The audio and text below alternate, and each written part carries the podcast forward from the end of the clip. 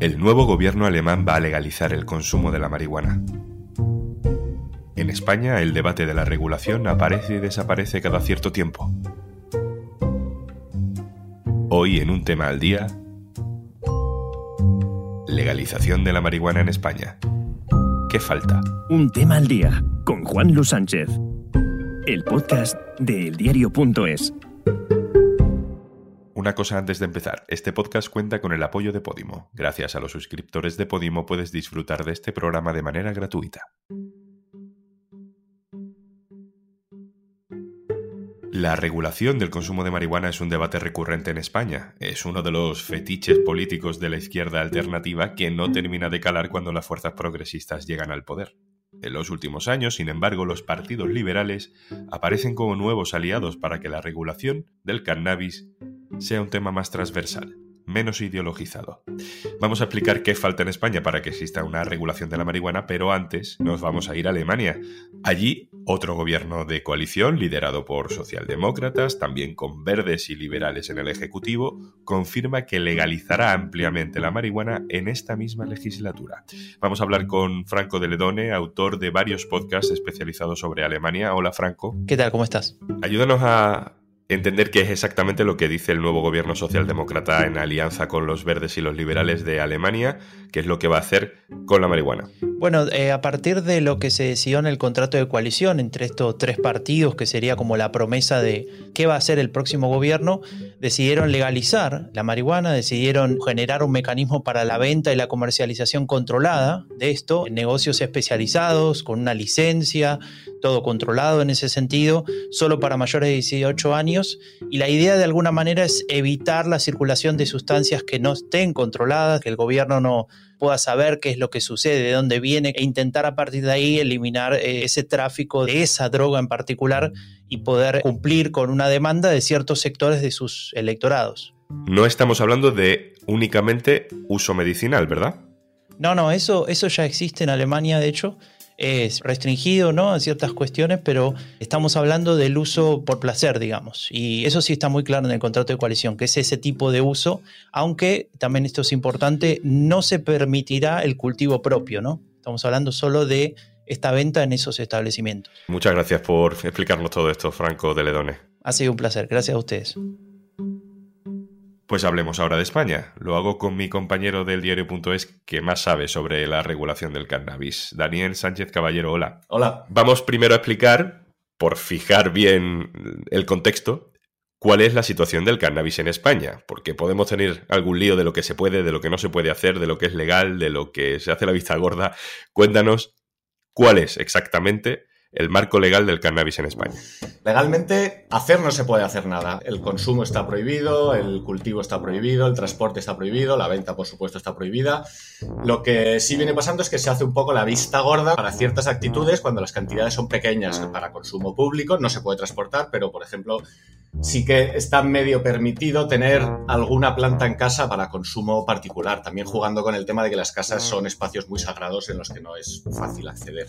No está permitido entonces mm, ni siquiera la tenencia para consumo propio. En vía pública no, en el hogar Está permitida, legalmente no se puede, pero está permitido por un poco por lo que decíamos. De hecho, ahora hay un pequeño movimiento interesante que es que hay algunos abogados tratando de que se consideren los coches espacios privados para que se permita el transporte, que es uno de los grandes problemas para los usuarios medicinales, por ejemplo. Y luego hay eh, empresas que sí tienen permiso para cultivar marihuana. ¿Cómo es eso?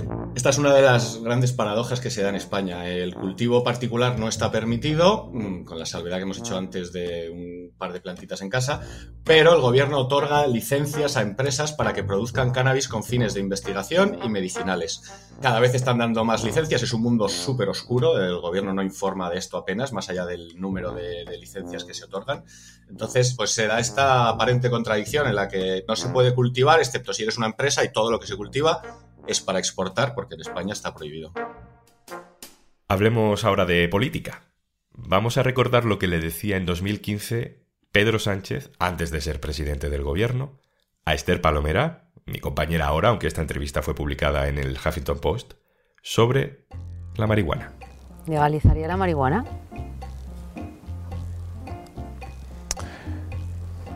Buena pregunta. Que no puede ser respondida en esta entrevista. ¿Se ha fumado alguna vez un canuto? Paso palabra. Pedro Sánchez prefiere ser ambiguo, prefiere guardar silencio, aunque el Partido Socialista se ha ido moviendo durante los últimos meses y hay otros partidos que directamente se han posicionado a favor de la regulación. Estoy pensando también en Podemos, en Ciudadanos. ¿Cuál es la postura política de cada uno ahora mismo, Daniel?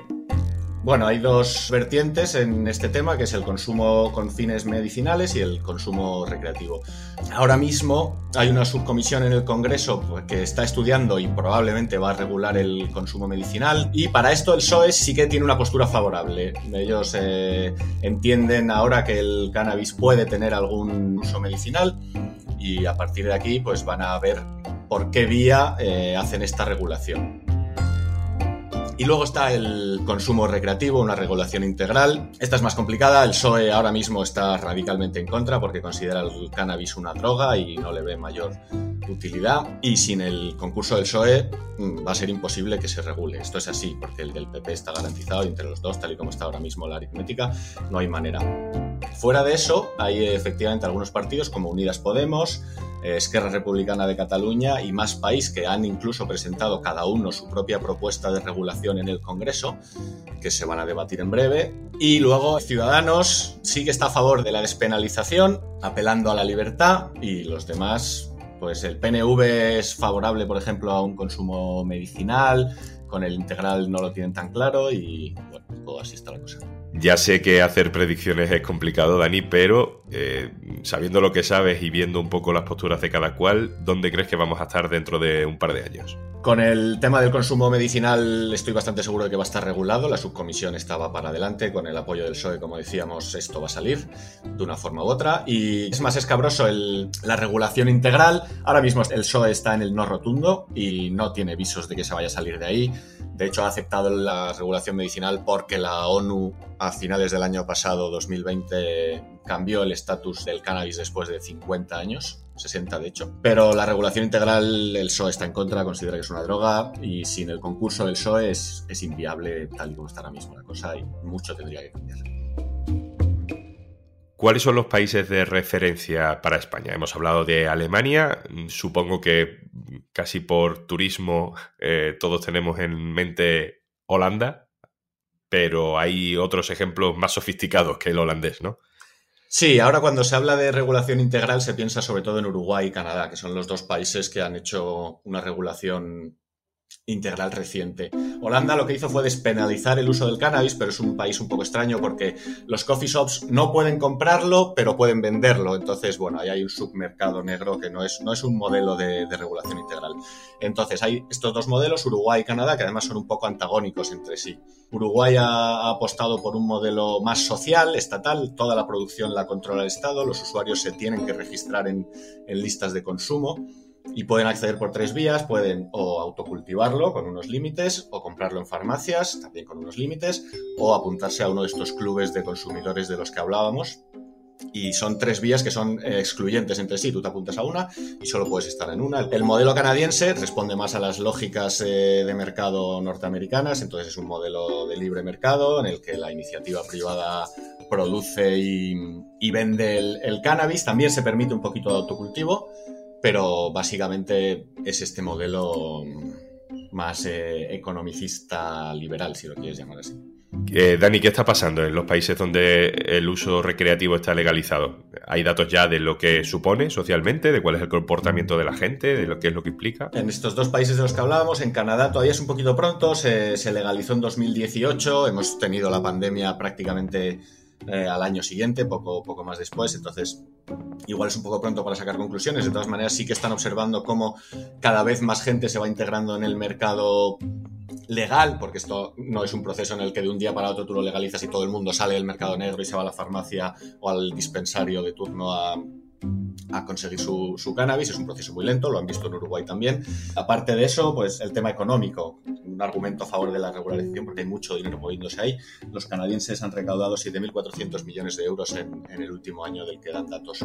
Los uruguayos, que lo aprobaron su modelo en 2013, sí que tienen un poquito más de, información. La dinámica es parecida a la de Canadá, cada vez más gente integrándose en este mercado. Ellos sí que han dado un dato de que han conseguido que el 80% del, del consumo se haga a través del mercado legal, lo que quiere decir que poco a poco en este terreno concreto del cannabis van retirando a las mafias que eran los que lo, controlaban. Otro de los aspectos con los que estaban muy contentos es con que están recogiendo a toda la gente que tenía consumos problemáticos, quizá no todos, pero muchos, consumos problemáticos de cannabis, que antes estaban totalmente fuera del sistema, que ahora tienen un sistema, una red para recoger a esta gente y atenderlos y con eso estaban bastante contentos. En Uruguay mm, creen que va bien, todo es mejorable, pero, pero están contentos. Daniel Sánchez Caballero, muchísimas gracias por contarnos todo esto.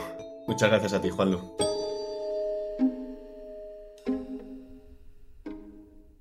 Antes de marcharnos... ¿Sabías que Podimo es la única aplicación que comparte sus ganancias por suscripción con todos los creadores de podcast? Si te haces premium, cada vez que le das al play, estás apoyando a tus podcasters favoritos.